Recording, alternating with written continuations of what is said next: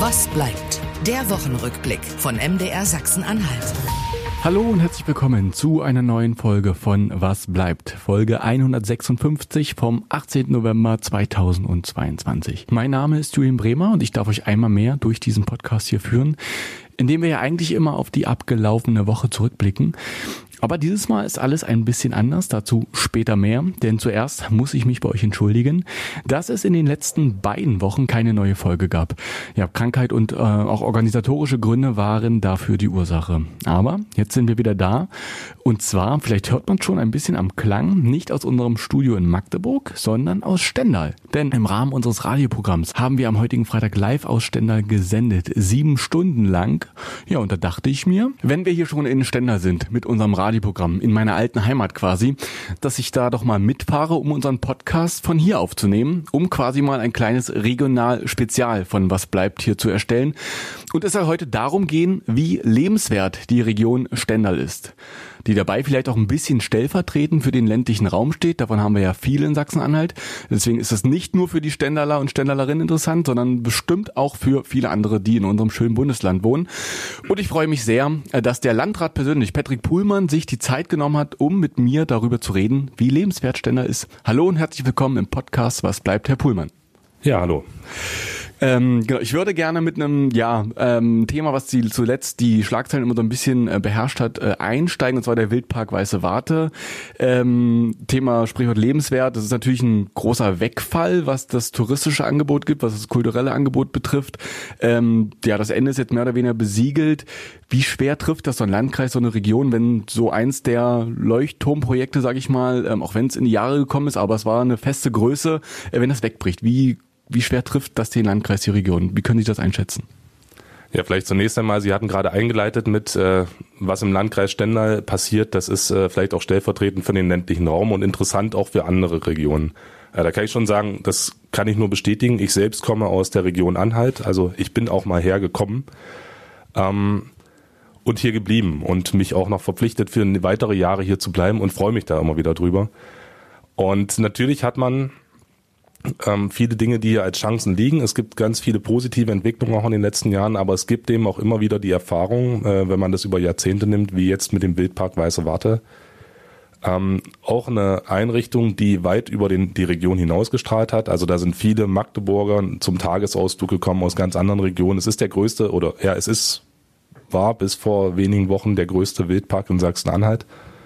Und natürlich ist es schade, wenn sowas wegfällt. Also ich bedauere das auch sehr einerseits, weil da eine auch für den Landkreis, der Landkreis Stendal ist so groß wie das Saarland, ja. Also da muss man auch sagen, eine Region um Tangerhütte, die auch für den Landkreis Stendal damit so ein kleines touristisches ähm, Kleinod hatte. Und jetzt haben wir auch seit zwei Jahren da ganz viel Arbeit reingesteckt. Vor allen Dingen natürlich die Menschen, die da im Wildpark arbeiten, ähm, die Einheitsgemeinde Tangerhütte und äh, auch wir seitens des Landkreises, ihr habt da ja auch immer wieder auch hier wurde im MDR wurde ja viel darüber berichtet. Äh, es gab da immer wieder Dinge, die gemacht werden mussten, die geregelt werden mussten, damit es eine Zoogenehmigung geben mhm. kann. Äh, es gab auch Querelen um bestimmte Leute, die sich dort eben äh, dort eben nicht die Dinge so entwickeln lassen haben. Ähm, da hat die Stadt dann auch reagiert, hat eine Gesellschaft gegründet, die ist jetzt leider so nicht tragbar auf Dauer für die Stadt. Und wir hatten in der letzten Woche wirklich alle so ein bisschen die Hoffnung, dass es einen privaten Investor gibt, ja. der das übernehmen möchte. Die Hoffnung war auch nicht völlig unberechtigt, denn vor ein paar Jahren gab es das schon mal. Es wollte schon mal jemand diesen Wildpark übernehmen. Man hat sich damals dagegen entschieden, weil man es eben kommunal äh, regeln wollte. Das war vielleicht zu dem Zeitpunkt auch richtig. Es hat sich aber eben in der lange Langfristigkeit als nicht finanziell tragbar für eine Kommune erwiesen. Und da steckt jetzt natürlich viel Arbeit drin und da ist natürlich jetzt besonders bitter, weil zwischendurch hatten wir wirklich richtig gute Fortschritte, die seit Anfang des Jahres gingen, äh, was so die Tierunterbringung, die Tierversorgung betraf und auch was Ideen äh, betraf, was dort im Wildpark und drumherum passieren kann. Das war eigentlich auf einem guten Weg, aber gut, das kostet dann Geld und das muss man dann äh, auch erwirtschaften. Deswegen habe ich da Verständnis für, dass diese Entscheidung getroffen wurde. Es gab keine Interessenten, die wirklich mit einem Konzept, mit einem tragfähigen Konzept da ähm, aufgetreten sind. Und das muss man jetzt wahrscheinlich so hinnehmen. Und ich denke, da hatte jetzt die die Einheitsgemeinde auch nicht wirklich eine andere mhm. Wahl, als jetzt diese Entscheidung zu treffen, so schade wie es ist. Mhm. Und es gab auch keine Möglichkeiten seitens des Landrats oder des Landes, also sie haben gesagt, das muss sich erwirtschaften. Ähm, das ist bei kulturellen Betrieben oder denken wir an Freibäder oder so ja auch oft so, dass das eben sich nicht erwirtschaftet, sondern eben auch ähm, subventioniert wird. Da gab es jetzt keine Möglichkeiten, das noch irgendwie ähm, ja zu stützen, ähm, bis die auf eigene Füße kommt. Das ist häufig schon passiert etc. Irgendwann ist jeder Geduldsfaden auch mal abgerissen, aber das war jetzt an der Stelle einfach ähm, vorbei die Nummer. Also der Landkreis ist jetzt nicht äh, involviert in diesen im Wildpark, war es jetzt auch nie. Ähm, das war immer eine Einrichtung der Stadt Tangerhütte, also der Einheitsgemeinde Tangerhütte. Und ähm, das ist jetzt, sage ich mal, aus den doch sehr knappen Mitteln des Landkreises. Also ist da nicht nennenswert, was zuzuschießen. Das ja. ist einfach in dem Moment nicht nicht möglich, da jetzt was äh, dazu zu tun. Und Förderung darüber hinaus. Also es gab immer wieder auch Fördermittel für äh, weitere Projekte über Sanierung von Erneuerung von irgendwelchen Dingen. Ähm, es hatte auch eine gewisse Tragfähigkeit sicher gehabt. Ich vermute auch, dass die vielen Schlagzeilen des letzten Jahres jetzt auch bei den Besuchern, weil auch mhm. die Besucherzahlen sind in diesem Sommer nicht eingebrochen, aber doch leicht zurückgegangen. Mhm. Und da vermute ich eben auch, dass das vielleicht auch mit diesen Zahlen, äh, mit diesen Schlagzeilen zu tun hatte. Ähm, das bleibt ja dann nicht aus. Und da muss man einfach sehen, wie es jetzt weitergeht. Ähm, der Bürgermeister hat so ausgegeben, naja, wir, vielleicht gibt es dann eben nach der Tabula Rasa nochmal irgendwie einen Neustart eines anderen Konzeptes das ist jetzt ein Wunsch, dem will ich mich einfach mal anschließen ja. äh, und kann nur sagen, wir stehen da, weil, also seitens mit dem Veterinäramt, also wirklich da, wo die Genehmigungen auch gemacht werden müssen äh, im Umweltamt, dass wir da dann auch einfach parat stehen. Auch wenn es wahrscheinlich nicht in den nächsten Wochen zu erwarten ist, dass da jetzt nochmal eine glückliche Wende kommt. Also da bin ich, war ich vor zwei Wochen noch deutlich hoffnungsvoller als jetzt im Moment. Ich glaube auch, ich glaube, viele ähm, Leute haben dieses ganze, ähm, diese ganze Geschichte auch verfolgt, wie viele Aufs und Ups es da gibt. Und jetzt, also der, der wie viele Neustart es jetzt sein könnte, ich habe aufgehört zu zählen, muss ich ehrlich sagen. Ähm, und jetzt sind die Tiere ja auch weg das ist ja, oder sind jetzt dabei, ähm, quasi verteilt zu werden, etc. Und ich glaube, wenn das einmal der Tierbestand quasi nicht mehr vorhanden ist, dann ist da, glaube ich, der Wildpark in seiner Form, würde ich jetzt mal vermuten, da, also da gibt es keinen Weg zurück. Mehr. Da würde ich nochmal widersprechen. Ähm, Sehr gern. Das, äh, es ist ja die Frage in der Form, wie er ist. Ähm, ich glaube, was ein bisschen verpasst wurde in den letzten drei Jahren, ist wirklich die Form zu finden, äh, wie kann man es dann vielleicht tragfähig machen? Also es gibt eine, eine Menge hohe Auflagen, wenn man mhm. Tiere zur Schau stellt, ja. ob das nun im Zoo ist oder in einer kleineren Form. Aber es wird natürlich immer umso schwieriger, je mehr exotische Tiere oder geschützte Tiere ich habe. Und das immer im Konzept, das muss man einfach gucken, so ein Freizeitkonzept. Da bin ich jetzt aber nicht der Eventmanager, der sowas äh, regelt, aber grundsätzlich kann es eben vielleicht auch an, hätte es vielleicht auch früher mit anderen Formen funktionieren können. Ja. Da mag ich jetzt aber auch nicht unken, weil ja. Da bin ich nicht der, der das wirklich beurteilen ja. kann. Stichwort Eventmanager, der Bürgermeister von Tangerhütte ist ja, hat ja durchaus so einen Background aus dem Eventbereich, das würde ja passen an der Stelle. Schauen wir mal, wie es da weitergeht. Er hat aber keine Zuerfahrung. das, das, ist wohl wahr. Ähm, aber wir wollen jetzt gar nicht äh, wieder über den Wildpark nur als einziges reden. Ich habe ja gesagt, wir wollen über den Landkreis, die Region reden. Ähm, der Wildpark Weiße Warte kann man glaube ich sagen, ist jetzt weggebrochen, stand jetzt. Mal gucken, ob er wieder zurückkommt. Wegbrechen ist auch ein gutes Stichwort. Äh, wenn wir nach Havelberg schauen, ähm, da ist seit vielen Jahren die medizinische Versorgung, was heißt seit vielen Jahren, seit 2020 genau, ähm, also großes Thema. Ähm, das Krankenhaus dort im September 2020 geschlossen. In Gardelegen musste die Kinderklinik zum Jahresbeginn schließen, auch wenn es da heute Morgen Nachrichten erreicht haben, dass es da wohl wieder ein zurückgeben könnte, aber das ist auch alles noch nicht in trockenen Tüchern. Das ist jetzt nicht ihre Aufgabe, das zu managen. Ne? Das ist eher Aufgabe der Landesregierung vor allen Dingen, die da gefragt ist, in die Bresche zu springen. Ähm, aber Sie können das vielleicht so ein bisschen moderieren auch. Wie sehen Sie aber generell diese medizinische Versorgung im Landkreis aufgestellt? Auch wenn Gardelegen jetzt genau genommen nicht ihr Einzugsgebiet ja, ist. Ja, also nehmen wir mal Gardelegen jetzt aus, ähm, wobei da sind ich in den Entwicklungen noch nicht drin. Äh, da ist es auch eine andere Situation. Da ist der Altmarkkreis tatsächlich auch äh, Gesellschafter dieses Klinikums. Ja. Das haben wir im Landkreis Stendal nicht. Also wir haben äh, drei Kranken oder haben zwei Krankenhäuser jetzt noch. Mit dem Krankenhaus Havelberg waren es damals drei. Äh, das ist also einmal in Seehausen und einmal hier in, in Stendal. Hier in Stendal ist ein relativ großer, mit äh, breit aufgestellter Versorger, die jetzt auch gerade erst ausgebaut haben. Das ist die Johanniter Klinik. Ähm, das ist schon wichtig, dass wir so ein Zentrum hier haben im Landkreis Stendal. Es ist auch nicht selbstverständlich, dass man einen so großen Versorger hat. Da profitieren wir, bevor ich gleich auf die Gesundheit noch mhm. weiter eingehe, ja. aber da profitieren wir auch, glaube ich, sehr davon, dass wir ähm, die IC- und ICE-Anbindung hier in Stendal haben. Das bringt, ich sage mal so, nicht jeder erkennt gleich, dass er den schönsten Lebensort hier in der Altmark hat Manch einer muss halt erst noch ein paar Jahre länger in Berlin leben, bis er es feststellt. Und dann kann er aber zum Beispiel als Arzt oder auch als Pfleger oder als Fachkraft eben hier im Krankenhaus, ist man schnell mit dem IC oder ICE da. Ähm, das sind ja oft auch lange Schichten, so dass die Leute nur drei oder nicht vier, fünf Mal, sondern drei, zwei, dreimal nur in der Woche kommen müssen. Und das ist, glaube ich, eine Chance, die wir da haben, dass dieser Versorger, dass dieses Krankenhaus auch hier im ländlichen Raum so funktionieren kann, wie es ist. Insofern haben wir ein Krankenhaus und es gibt natürlich auch in den Nachbarlandkreisen, also meine Gesundheit hört ja nicht an der Landkreisgrenze ja. auf, äh, eine Reihe von Krankenhäusern. Jetzt ist es gerade um Havelberg, ist ein sehr typisches Beispiel, wo wenn Häuser, also wenn man das die Abrechnungssysteme, wenn man das Gesundheitssystem insgesamt anguckt, heißt es ja immer, es werden kleine Häuser schließen müssen. Und ähm, das ist in Havelberg im Prinzip schon passiert. Äh, das ist schwierig tragfähig gewesen mit dem Konzept, den es, das es zuletzt hatte. Ähm, ja. Denn irgendwann bleiben die Ärzte weg, äh, dann hast du keine richtige Spezialisierung, dann kommen weniger Patienten. Und ich sag mal, selbst mit kleinen Dingen wie einem Blinddarm, äh, habe ich vor zwei Jahren auch selbst durchlebt. Ähm, das war jetzt nicht dramatisch, aber in dem Moment, wo sie den Aufklärungsbogen lesen, möchten sie doch jemanden haben, äh, der das im Notfall auch schon nicht nur viermal im Jahr macht, sondern eben auch lieber hundertmal im Jahr macht. Äh, und das haben, das ist einfach in so kleinen Häusern nicht immer zu leisten. Insofern ist da vielleicht ein gewisser qualitativer Sinn dahinter. Mhm. Aber es ist natürlich. Dieser, wenn ich da kurz unterbrechen ja, darf, genau. aber das ist ja genau auch diese, diese Krankenhausreform ist ja genau so angelegt, ne, dass man in diese kleinen genau, Häuser schließt, das dass man größere Zentren baut, wo die Spezialisten sitzen, wo die Erfahrenen sitzen. Ähm, das ist dann auch so ein bisschen dann in Havelberg auch dann in die Tat umgesetzt worden. Also es ist dort ein Privat, also es war ja ein privater Träger. Ähm, es hatte jetzt also auch keine öffentliche, er hat jetzt nicht die öffentliche Hand diese Entscheidung getroffen. Ähm, aber das ist wahrscheinlich, das sehe ich als das, was dort passiert ist. Ja. Ähm, das kann man, das finde ich auch nicht unbedingt gut. Ja, das kann man jetzt gut oder schlecht finden, aber das ist so passiert und das ist auch aus meiner Sicht jetzt nicht mehr zurückzudrehen. Ja. Aber an so einem Krankenhaus wie Standort wie Havelberg, da hängt eben nicht nur Krankenhausversorgung, sondern da hängen auch viele ärztliche Versorgung, da hängt der Anlaufpunkt dran. Ähm, es ist eine Region, da sind, ist nachts sonst eben nur der Notarzt unterwegs. Und das ist halt das, wo ich, wo komme ich mit meiner Verletzung, wo kann ich mal hinfahren? Und das fehlt halt dort und das ist seitdem weggebrochen.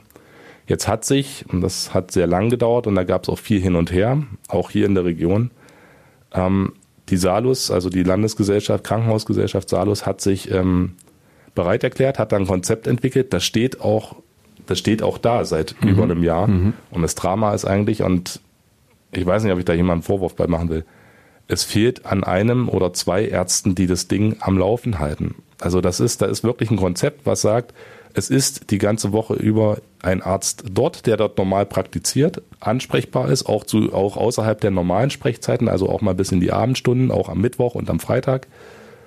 Und zusätzlich wird, soll es dann dazu ähm, Facharzt Sprechstunden geben, wo also Fachärzte auch aus Krankenhäusern, da gibt es ganz viele Angebote, die sagen, das würden wir auch unterstützen, dass der Facharzt eben dann nach Havelberg kommt für ein oder zwei Tage. Und das ist auch das, was, das würde die Gesundheitsversorgung dort eher verbessern. Denn mancher Facharzt in Havelberg hat in der Region nicht ausreichend Patienten, um davon tragfähig eine Praxis äh, haben zu können. Aber für genau solche ein, zwei Tage ähm, Sprechstunden wo ich nicht eine, selbst noch eine Praxis aufbauen muss, sondern wo ich da hingehe, da ist eine Praxis da, die wird vom Land, von der Salus zur Verfügung gestellt. Das ist eigentlich ein super Modell und das ist eigentlich ein zukunftsträchtiges Modell.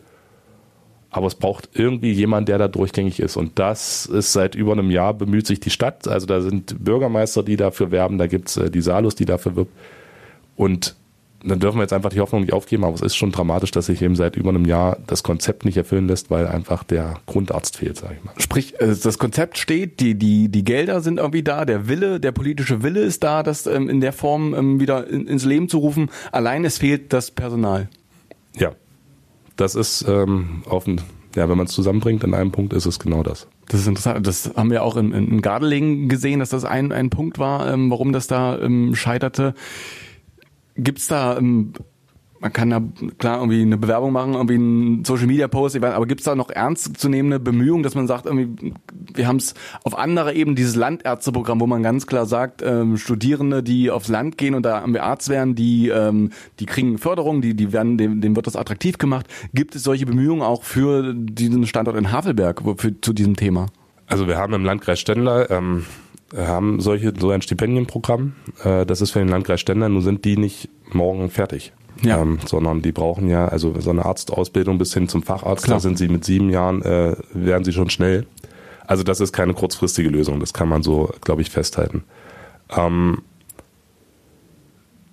für Havelberg selbst, die Stadt ist da eigentlich sehr rührig. Und es sind auch die Menschen, die da äh, von Anfang an also sich sehr drum gekümmert Absolut. haben. Äh, auch, äh, auch der Verein pro Krankenhaus. Ich bin da nicht immer mit einverstanden. Da sind manchmal Dinge, die durcheinander gebracht werden, wenn es dann heißt, der Rettungsdienst funktioniert nicht mehr. Der Rettungsdienst funktioniert auch weiter, weil dort zusätzliche Rettungswagen eingesetzt sind. Äh, Im Vergleich zu vorher, ja, ein Auto ist immer länger unterwegs, als es vorher war, wenn man auch mal die leichten Fälle, sag ich mal, in Havelberg äh, nur ähm, hinbringen musste. Aber dafür ist eben auch ein zusätzliches Rettungsfahrzeug in der Region. Also das im Wesentlichen äh, ist mit den Hilfsfristen mhm. keine Verschlechterung eingetreten. Ähm, also es gibt da Social Media Kampagnen etc. und die laufen immer auch wieder weiter. Also das ist, ähm, wie gesagt, das ist nicht einfach. Kann sich die Ärzte äh, Das backen, ist mit ja. der Region, man kann sich nicht ganz leicht backen. Äh, die Ärzte, die in der Region sind, die sind etabliert, die haben ihre Praxen. Also auch da ist jetzt, das wäre ja auch eine Idee, das ist sehr viel abgeklopft worden ja, also ich kann es jetzt, ich ja, ich habe auch, wenn ich ein Wundermittel hätte, hätte ich schon eingesetzt. Also das, ähm, das wäre sehr wünschenswert, weil es eben auch beispielgebend sein kann, dass wirklich dieser Standort, der besonders schwierige Strukturbedingungen drumherum hat, äh, wenn man es da schafft, sage ich mal, dann schafft man es auch anderswo, solche Zentren einzureichen. Und deshalb hat ja das Land auch gesagt, das soll eigentlich die Blaupause werden und steckt da ja auch ein bisschen oder hat Energie reingesteckt. Und äh, die Salus tut es eben weiterhin wie gesagt, das Konzept liegt da, das Haus ist da, mhm. die Räume sind da. Und das ist ja schon Förderung für einen ja. Arzt. Also ich brauche mal als Arzt, kann mich voll aufs Arztsein konzentrieren, kann mich da anstellen lassen, kann mich da notfalls auch drin niederlassen. Da ist hohe, höchste Flexibilität okay. dabei. Also können wir zusammenhalten, Havelberg, if you can make it there, you can make it everywhere. so sieht's aus.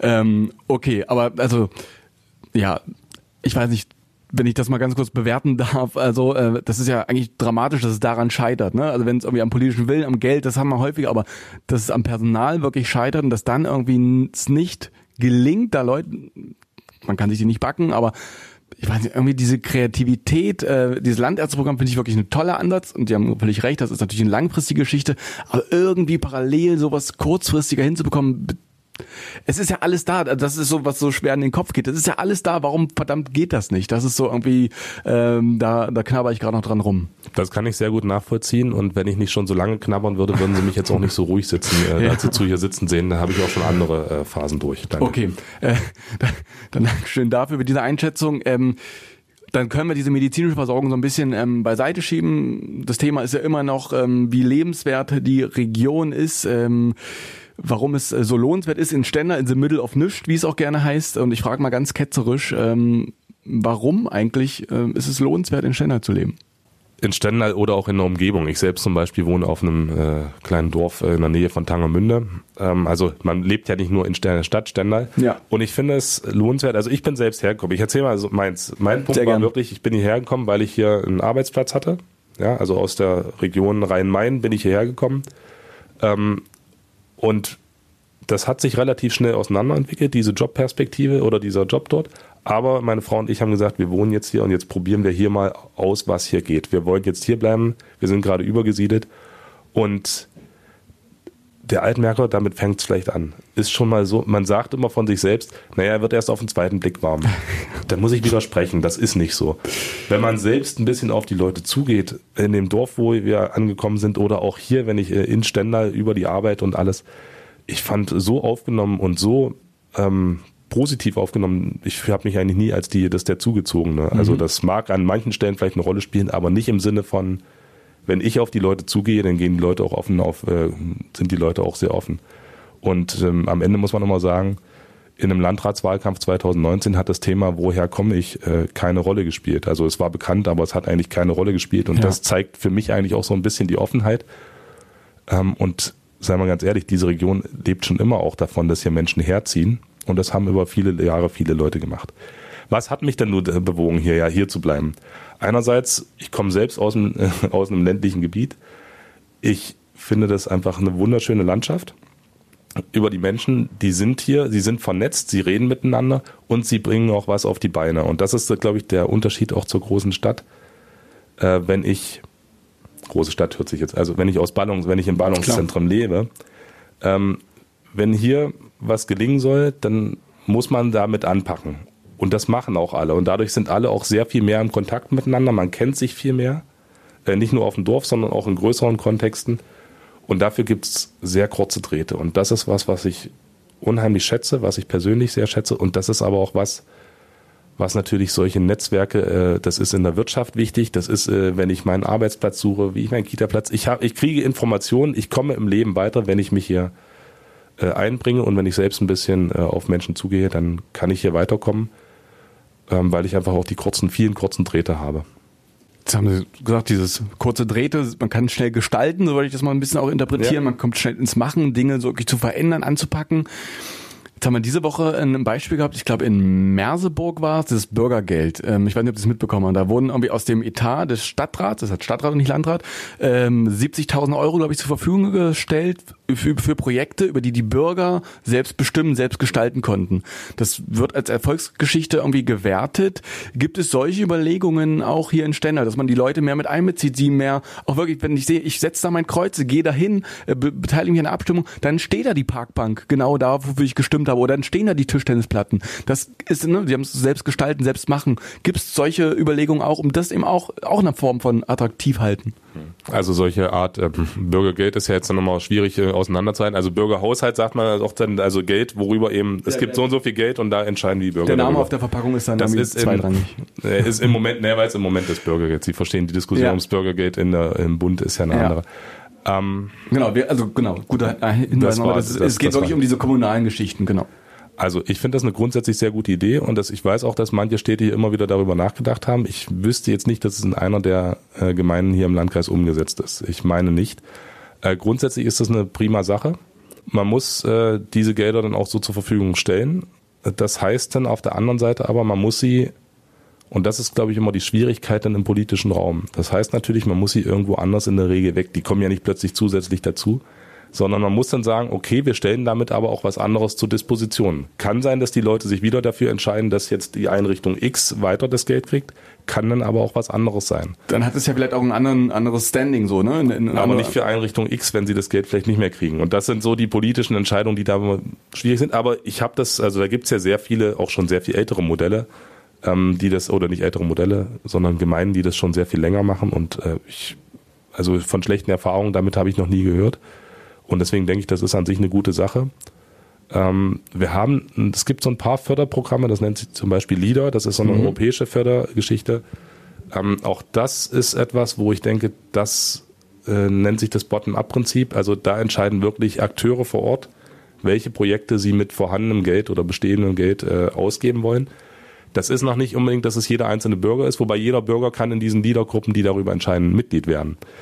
Und das finde ich immer sehr wichtig. Das, da macht es dann eben auch mal Sinn, nicht nur als Bürger, sondern auch als Gemeinderat hat man oft nicht viel Gestaltungsspielraum. Wenn der Haushalt eng ist, dann können Sie eigentlich am Haushalt auch nur noch äh, Ja sagen ja. oder eben nicht, aber wirklich gestalten können Sie nicht. Und das ist bei solchen Förderprojekten sehr wichtig. Da gibt es auch mal größere Summen, um wirklich was in, einer, in einem Ort zu entscheiden. Dafür nehmen wir jetzt mal Geld in die Hand. Aber das ist nicht besonders niedrigschwellig, ne? Da, da geht es dann um. Anträge, das ist alles wahnsinnig kompliziert, das versteht kein Mensch mit Verlaub, ja. ja. Ähm, also das ist äh, jetzt nicht das, wie ich gehe zur Wahl, kann mein Kreuz setzen für, da kommt eine Tischtennisplatte hin. Ich vereinfache ein bisschen, aber der, der, der Gedanke dahinter wird, glaube ich, klar. Das ist eine niedrigschwellige Beteiligung. Ich kann mit anpacken, ich sehe, aber warum haben wir das hier nicht in Stender? Warum gibt's das hier nicht? Warum, warum, oder also ich sehe keine Diskussionen darüber.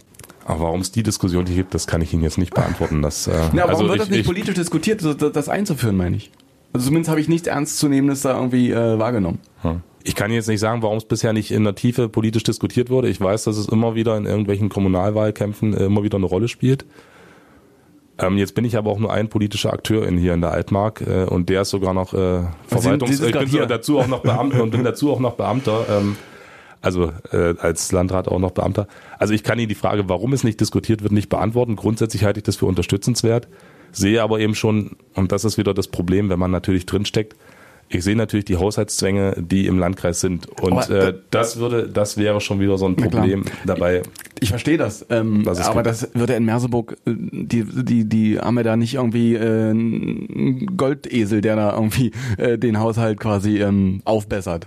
Also ne, die Probleme sind ja eigentlich überall ja. einzelne Gemeinden sind, es sind nicht alle Gemeinden äh, überschuldet und es sind nicht alle Gemeinden in der Konsolidierung. Also es gibt durchaus äh, auch Gemeinden, auch im Landkreis Stendal, die äh, diesen Spielraum sicher hätten. Okay. Ähm, dann können wir zum nächsten Thema kommen. Sie haben vorhin gesagt, viele Leute haben das gemacht, sind hergezogen. Ähm, jetzt ist ja, aber natürlich ähm, deckt das jetzt nicht den, die, die Abwanderung beziehungsweise auch den demografischen Wandel. Altersbedingt ähm, schrumpft äh, der Landkreis mit seiner Bevölkerung. Ähm, wenn ich es richtig vorhin nachgeschlagen habe, sind so in den letzten zehn Jahren roundabout 10.000 Leute weniger geworden. In etwa jetzt sind wir bei 109.000 im Landkreis. Zumindest 2021 war das so. Blicken wir mal in die Zukunft. Ähm, wer soll denn hier noch in zehn Jahren wohnen, äh, wenn Einrichtungen geschlossen werden, wenn Infrastruktur zurückgebaut wird, wie wir es an der Gesundheitsversorgung sehen. Ähm, für wen soll das dann noch attraktiv sein? Ich bin ein bisschen ketzerisch, mir ist es bewusst, hm. ich komme hierher, deswegen nehme ich mir das raus, auch zu dürfen. Ähm, ich mag Stender total gerne und alles, äh, aber für wen ist das noch interessant dann? Jetzt müssen wir aufpassen mit dem ganzen Rückbau. Es ist ja nicht so, dass jetzt ständig steht und ständig alles zurückgebaut wird. Das ist, glaube ich, ein Eindruck, der eben an solchen prominenten Beispielen wie jetzt den Wildpark Absolut. Ähm, oder im Krankenhaus Havelberg äh, ähm, entsteht. Ich würde jetzt sagen, also ich lebe hier weiterhin gern, ob es den Wildpark gibt oder nicht. Also das ändert jetzt nichts an meiner Entscheidung, hier gern zu leben. Ähm, Krankenhaus, ein Krankenhaus, wenn ich ein Havelberger wäre und äh, das Krankenhaus, das ist schon nochmal ein anderer Faktor, das will ich jetzt nicht auf eine Stufe stellen. Ähm, aber das ist jetzt, also daraus entsteht ja nicht, die Infrastruktur wird zurückgebaut. Es gibt ja weiterhin sehr viele Einrichtungen, es gibt auch mal neue Einrichtungen. Es gibt zum Beispiel auch, äh, was vor kurzem gelungen ist, ein Dorf, was eigentlich der eigentlich aufgegeben, also der, vor der Aufgabe stand, äh, ist es gelungen, das jetzt neu mit Leben zu bewähren. Das ist Bilberge, das, da gab es mhm. ein äh, christliches Jugenddorf, ja. das ist da vor zwei, drei Jahren ausgezogen äh, und damit war das Dorf praktisch leer. Da gab es da noch drei Einwohner. Und äh, das ist jetzt praktisch wieder dabei, im Werden zu werden, wieder belebt zu werden. Da investiert jemand auch in Baugrundstücke und das ist an der Stelle, wo es Einwohner braucht, also wo Einwohner ja. Bauland suchen. Und das halte ich zum Beispiel für ein spannendes Projekt, wo es auch mal in die Gegenrichtung mhm. geht. Und das muss man einfach auch dazu sagen. Absolut. Ähm, deswegen sind wir hier, deswegen reden wir drüber. Ja, also und sowas gibt's halt auch an vielen anderen Stellen. Also ich denke, es sind viele Gemeinden, es ist auch äh, durch den Ausbau der erneuerbaren Energien, der, der bei uns ja weit vorangeschritten ist wir produzieren hier mehr Energie, als äh, wir selbst verbrauchen können. Ähm, das ist natürlich auch ein attraktiv, äh, wirtschaftlich attraktiv und es wird natürlich im letzten halben Jahr immer wirtschaftlich attraktiver. Früher ja. ging es darum, wie kann ich jetzt mein Unternehmen vielleicht irgendwo draufschreiben, ich äh, produziere CO2-neutral. Heute geht es da um Energiesicherheit. Also das sind ganz andere, wir haben ganz anderen Ran auf die Strommengen, die hier produziert werden. Und das heißt natürlich auch, dass die eine oder andere Gemeinde davon sehr profitieren wird, sprich, dass diese äh, chronische Geldknappheit nicht in allen Gemeinden auf Dauer so sein muss. Mhm. Und ich glaube, da liegen eine ganze Menge Chancen auch für uns in der Region da. Infrastruktur zurückbauen kann ich auch da nicht bestätigen. Wir bauen hier gerade eine Autobahn durch. So viele Orte in Deutschland, wo neue Autobahnen gebaut werden, gibt's nicht. Also das ist umstritten, aber es ist definitiv ein Infrastrukturprojekt, was uns näher an andere Regionen ranbringt. Äh, Im Moment sind wir noch das größte oder am weitesten weg in Stendal von allen anderen Autobahnen. Ja. Das gibt's in der Form nicht nochmal in Deutschland. Und ich denke, zusammen mit auch den ICE-Verbindungen ist das eine, ist das ein starker, ein starker Standortvorteil. Und wir müssen nochmal sagen, die, die Wirtschaft, die hier ist, ist, ähm, die mag nicht immer so derart wachsen äh, wie anderswo, aber sie schrumpft auch nicht in der Form. Sie mhm. ist eine sehr robuste, weil auch das Vernetzte so stattfindet, ist sehr robust. Und ich glaube, ist, also nein, ich, das glaube ich nicht, sondern das sagen, geben die Zahlen noch her. Sie sagten gerade Abwanderung, also Zuwanderung, Leute, die herziehen, ja. würden nicht die Abwanderung ausgleichen. Doch, das tun sie. Also das Wanderungssaldo in ganz vielen Städten und im Landkreis insgesamt ist positiv. Äh, der demografische Wandel heißt natürlich, äh, es sterben mehr Menschen als neue dazukommen. Das ist richtig, also genau. die, Bevölkerungszahl schrumpft. Aber auch da muss ich sagen, es gibt immer so Prognosen. Und äh, ein prominentes Beispiel hier in der Region ist, vor zehn Jahren hat man gesagt, es werden viel, viel weniger Kinder geboren, wir bauen, machen die ganzen Kitas zu. Mhm. Und wir brauchen die Schulen nicht mehr, die Grundschulen nicht mehr. Und es ist anders gekommen. Und jetzt werden äh, mit viel Geld werden jetzt überall neue Kitas gebaut, weil man die Kinder nicht mehr unterbringt. Ja. Und das geht seit vielen Jahren. Das ist doch eine, wo ich sage, das ist doch mal eine Prognose, ist eben auch nur eine Prognose und ist nicht der absteigende Ast, den man immer in die Zukunft verlängern kann und muss. Und ich denke, wir haben ein paar Punkte, die uns wirklich Chancen. Das ist einmal eben die wirtschaftliche Entwicklung, was auch im Zusammenhang mit der erneuerbaren Energie ist. Mhm. Damit meine ich nicht nur das Windrad, was Wirtschaftskraft, sondern auch irgendwie das Unternehmen, was diese Energie hier verbraucht oder hier damit Werte schafft und nicht, dass wir es bloß äh, in, nach Süddeutschland ableiten. Genau. Und der andere Punkt ist tatsächlich, wir bauen hier was und wir kommen auch Leute dazu. Okay. Ähm, was sind denn ähm, so, also haben Sie noch andere Ideen, Vorschläge, konkrete Projekte auch, um eben diese Region, vor allen Dingen, ich glaube, das ist für so einen Landkreis auch besonders attraktiv, junge Familien hier ähm, herzulocken. Ähm, Gibt es da ganz konkrete ähm, Pläne in der Schublade oder vielleicht auch schon, die gerade sich in der Umsetzung befinden? Werden wir doch mal, gehen wir mal auf konkrete Projekte ein wo sie vielleicht auch so ein bisschen den Anschub geben konnten. Das ist, der Landrat kann jetzt auch nicht alles bestimmen, das ist, das ist natürlich auch Grenzen gesetzt, aber genau. Also zum Beispiel das Dorf, von dem ich gerade ja. rede, Billberge. Ja, das ist äh, eine Initiative tatsächlich, die äh, sehr auf den Landkreis zurückging. Also das war auch ein Projekt, wo wirklich ähm, in einem nicht immer ganz einfachen Verhältnis, aber wo wir sagen, im Kreistag und überhaupt auch mit dem Landrat zusammen, wir sehr zusammen äh, Beschlüsse gefasst haben und eine sehr klare Position hatten, was am Ende dazu geführt hat, dass dort wo es erst sehr schlecht aussah, mhm. äh, dass dort eine Lösung einvernehmlich gefunden wird, dass dort Akteure zueinander gekommen sind äh, und manchmal auch ein bisschen zueinander geschubst wurden, die da jetzt eben was machen, so dass sowas äh, aufrechterhalten werden kann. Das ist ein ganz konkretes Projekt, wo ich sehe, da passiert was, da entwickelt sich, das ist in diesem Sommer äh, final, also ist das über die Bühne gegangen, dann so ein Vertragsschluss und da wird jetzt auch gebaut. Also das mhm. ist jetzt nichts, was in zehn Jahren rumliegt. Ähm, ein Projekt oder eine, eine Sache, die mir am Herzen liegt und bei der noch nicht, gerade jetzt in den letzten beiden Jahren, einfach nicht der Fortschritt so ohne weiteres zu erzielen ist, aber trotzdem nicht aus den Augen darf, ist äh, Mobilität. Also sprich so öffentlicher Nahverkehr.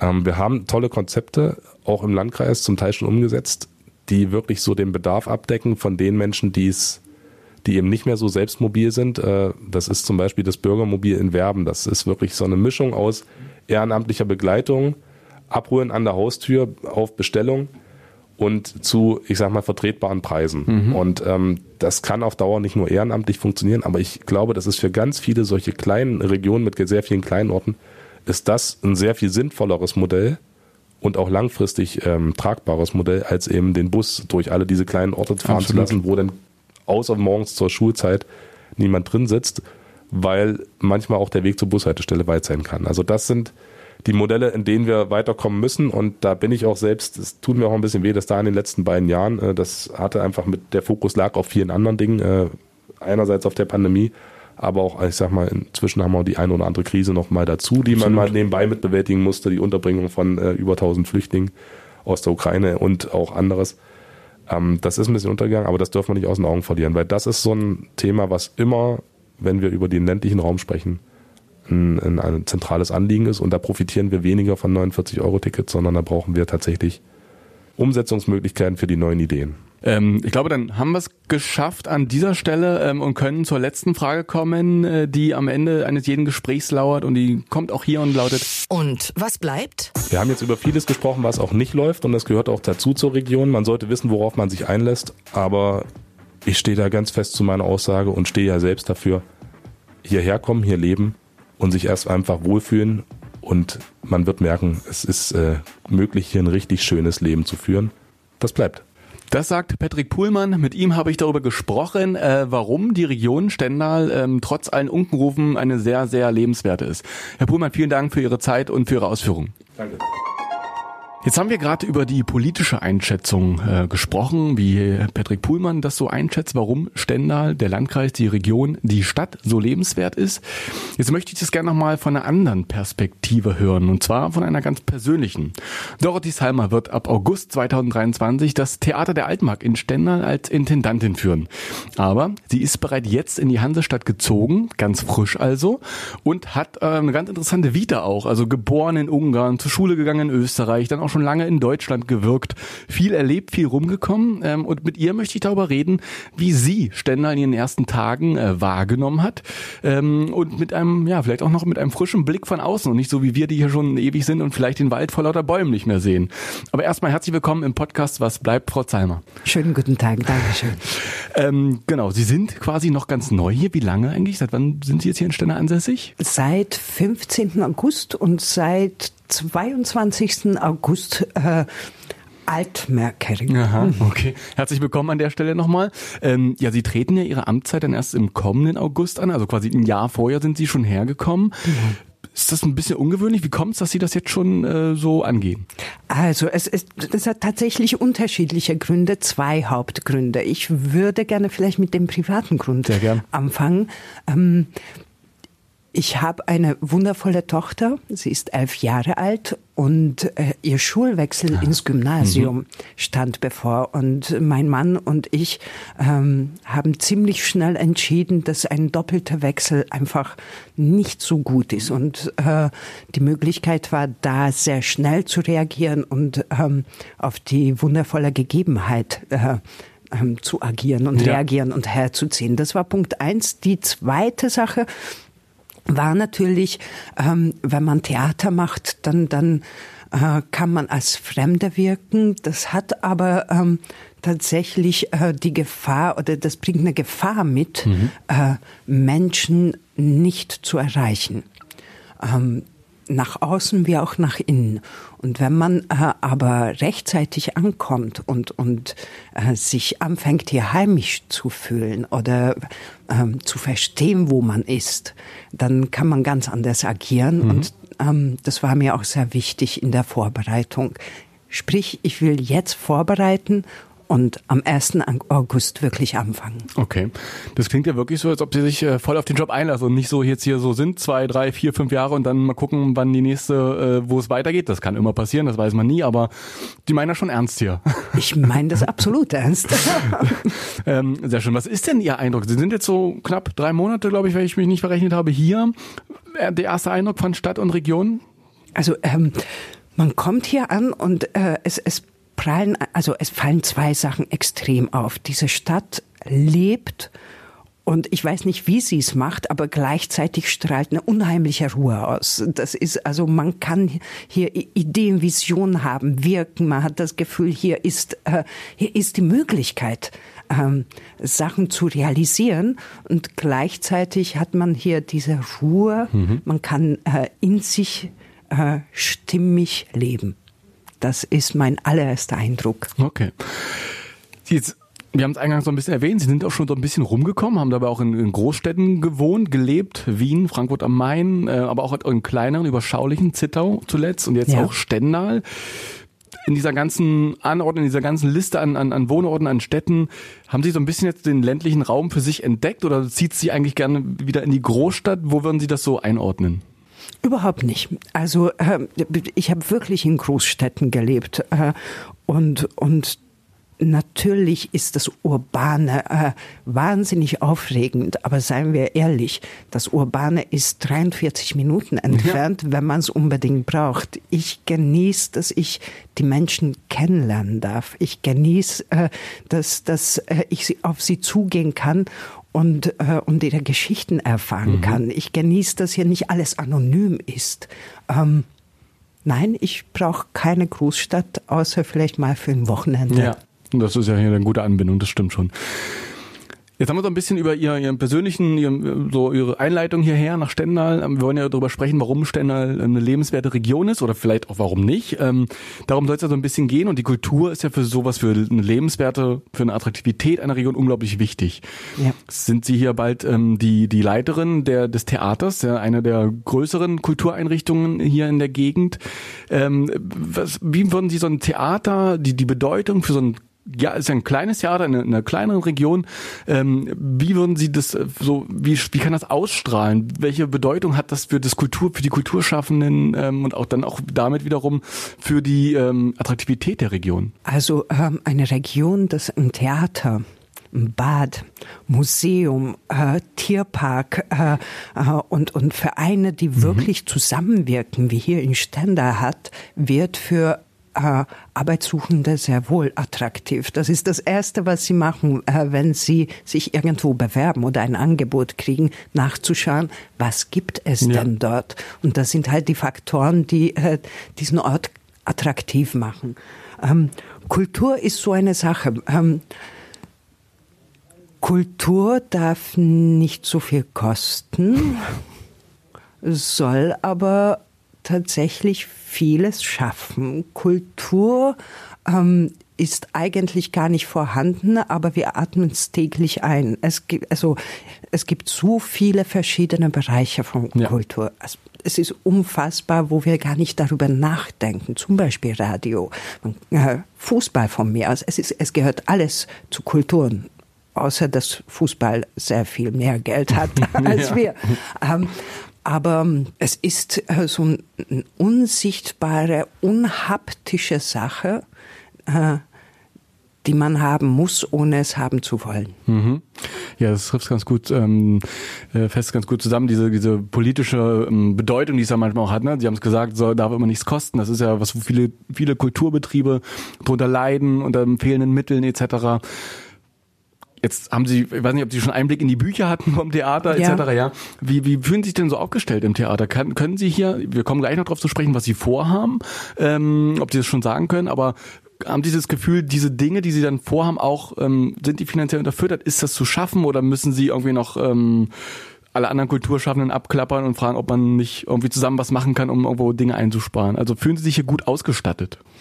Man fühlt sich doch nie gut ausgestattet, ja, seien wir mal ehrlich. Nein, äh, also ernsthaft. Ähm, man hat einen Rahmen. Und diese Rahmen erzeugen die Möglichkeiten, beziehungsweise verpflichten dazu, Ideen zu haben, wie man größere Visionen äh, realisieren mhm. kann. Punkt aus. Also Grenzen sind nicht dafür da, damit wir unsere Unvollkommenheit sehen, sondern dafür, dass wir sie überspringen. Mhm. Ähm, und das können Theaterschaffende seit einige tausend Jahren. Also werden wir damit weitermachen bitte das jetzt nicht als Aufruf nehmen, noch äh, mehr Gel Geld zu streichen. Ja. Aber wir werden mit der Situation umgehen und wir werden damit fantasievoll umgehen und Wege beschreiten. Kooperation.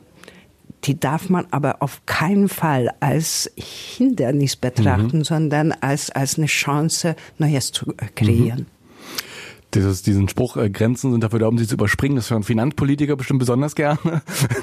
Aber das ist natürlich ähm, der, der, der Handlungsspiel, das Handlungsfeld, in dem sie sich da auch begeben müssen. Kommen wir mal auf Ihre Ideen zu sprechen. Ähm, sie werden dann hier ab August, äh, wie ich gerade genannt habe, ähm, das, äh, das Theater führen es ist noch eine Zeit hin. Sie haben sicherlich noch ein Dreivierteljahr Zeit, sich da Gedanken zu machen, haben es aber wahrscheinlich auch schon gemacht, würde ich mal so vermuten, wie ich Sie jetzt in den ersten Minuten so kennengelernt habe. Was sind denn, was ist denn Ihre Vision? Wie, wie soll das Theater äh, unter Ihnen ähm, geführt werden und, und, und, und vielleicht auch nach außen hin strahlen? Mhm. Also die Vision äh, ist sind viele Visionen, die zu einem Gesamtheit führen, äh, die hoffentlich ich auch noch nicht kenne, also die uns alle beflügeln, mhm. um, um weiter äh, zu gehen, um diese Grenzen zu überspringen, um Klartext äh, zu sprechen. Ich möchte, dass äh, alle Theaterinteressierte ihr Herz darin wiederfinden, mhm. ihre Seele, dass sie sehr gerne äh, zu uns kommen, dass sie sich bei uns wohlfühlen. Ich möchte, dass wir an jedem Ort, wo wir spielen, zu Hause sind. Ich möchte äh, ähm, ein, ein, ein, eine, eine Truppe haben, die gemeinsam ähm, bereit ist, über Grenzen zu gehen, die zusammenwirken, äh, Ensemble, Hintergrundmitarbeiter, ich möchte Projekte machen, die nicht alltäglich sind. Ich möchte ähm, internationale Künstler mhm. herlocken. Ich möchte einen Spielplan mit, mit den Mitarbeitenden, Mitarbeitenden aufstellen, die visionär ist und trotzdem niemanden hinter sich mhm. lässt. Ich möchte, dass man peu à peu dieses Theater kritisieren kann, positiv oder negativ, aber auch wenn es negativ kritisiert wird, es geht, dass es nicht anders geht als mit Wohlwollen, weil es ein mutiges Theater ist. Das klingt, das klingt nach einer spannenden Vision. Vielleicht können wir es noch ein bisschen konkreter machen. Also ich bin, muss ich gestehen, ich bin nicht so der Theatergänger. Das, äh, das ist absolut in Ordnung. ähm, und deswegen fehlt mir da auch der Background, müsste ich die Kulturkollegen nochmal fragen. Aber wird's denn eher, also wir haben gesprochen, sie wollen, also was ich verstanden habe, sie wollen das, was sie tun, vor allen Dingen mit, mit, mit Leib und Seele tun, mit 100 Prozent dahinterstehen. Genau.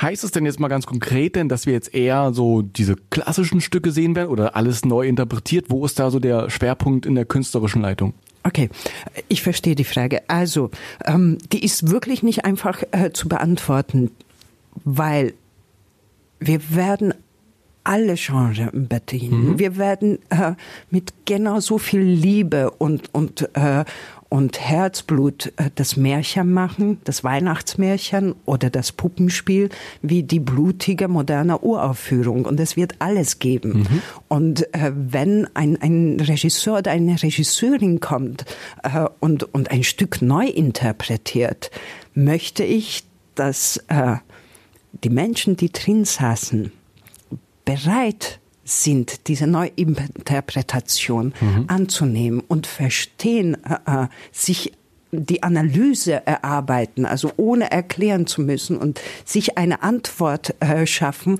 warum das so ist. Das hat mit Gefallen oder nicht Gefallen überhaupt nichts zu tun oder Geschmack. Das hat was mit Offenheit zu mhm. tun. Und ich denke, diese Offenheit erschaffen wir, indem wir auf sie zugehen und ihnen gegenüber auch offen sind. Es wird hier kein Theater stattfinden, das die Zuschauer hinter sich lässt. Und es wird trotzdem ein modernes Theater sein. Also es wird sich aber auch aus der Klassik bedienen.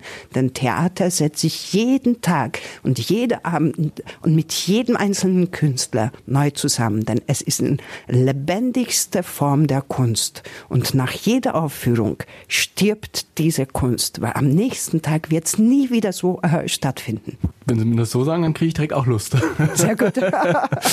ähm, Jetzt sind Sie ja, ähm, haben wir besprochen, so ein paar Monate hier. Ähm, wir haben von so Kooperationen angesprochen, haben sich auch schon durch Ständer bewegt. Sind Ihnen denn das kulturelle Angebot der Stadt, ähm, ist es das, wo Sie sagen, das ist eigentlich ähm, sehr schön, das ist ausreichend oder sagen, hier könnte noch ein bisschen mehr sein? Ähm, wie haben Sie das kulturelle Angebot der Stadt und vielleicht auch schon der umliegenden Regionen ähm, etc. Ähm, wahrgenommen? Was können Sie dazu noch sagen? Also ich, ich bin noch nicht so weit, mhm. äh, ähm, Kritik zu äußern. Ich ja. bin so weit, die Sachen kennenzulernen genau. und Ideen Der zu haben, Eindruck. was man alles zusammen machen kann. Ja. Und äh, da bin ich noch überhaupt nicht fertig. Das heißt, ich kenne noch nicht alles. Äh, was da ist, gefällt mir. Ich kann nur sagen, was da ist, bringt eine Idee nach dem anderen, mhm. was man alles machen könnte. Okay. Das denke ich ist ein verdammt gutes Zeichen. Das klingt danach, ja. Okay, sehr schön, vielen Dank. Ähm, dann können wir auch schon zur letzten Frage kommen unseres kleinen Gesprächs. Ähm, und die lautet immer am Ende eines jeden Gesprächs kurz die Spielregeln erklären. Der Podcast heißt Was bleibt? Und deswegen ist die letzte Frage auch. Und was bleibt? Eine aufregende Zukunft mit und in Standard. Das sagt Dorothy Salmer. Mit ihr habe ich darüber gesprochen, warum Stendal und auch die Region eine lebenswerte ist und was es vielleicht auch zu verbessern gibt. Dabei haben wir vor allen Dingen den Bereich Kultur uns angeschaut. Und Frau Salmer, vielen Dank für Ihre Zeit und für Ihre Ausführungen. Ich danke Ihnen für die und, Einladung. Und ich wünsche Ihnen ein gutes Gelingen und einen guten Start dann im nächsten Jahr. Und damit biegen wir dann ein auf die Zielgerade für diese Woche. Wenn ihr Feedback habt zu dieser Folge, dann schreibt uns gern per E-Mail am besten an wasbleibt.mdr.de, was bleibt als ein Wort mdr.de und schenkt uns im besten Fall noch ein paar positive Bewertungen auf Apple Podcasts oder auf Spotify und Co. und wie diese Plattformen alle heißen. Vielen Dank, dass ihr euch wieder die Zeit genommen habt. Vielen Dank für eure Aufmerksamkeit. In der kommenden Woche wird euch hier wieder Paula Kautz begrüßen. Mein Name ist Julian Bremer. Bleibt uns treu. Ich würde mich freuen. Was bleibt? Der MDR Sachsen-Anhalt Wochenrückblick.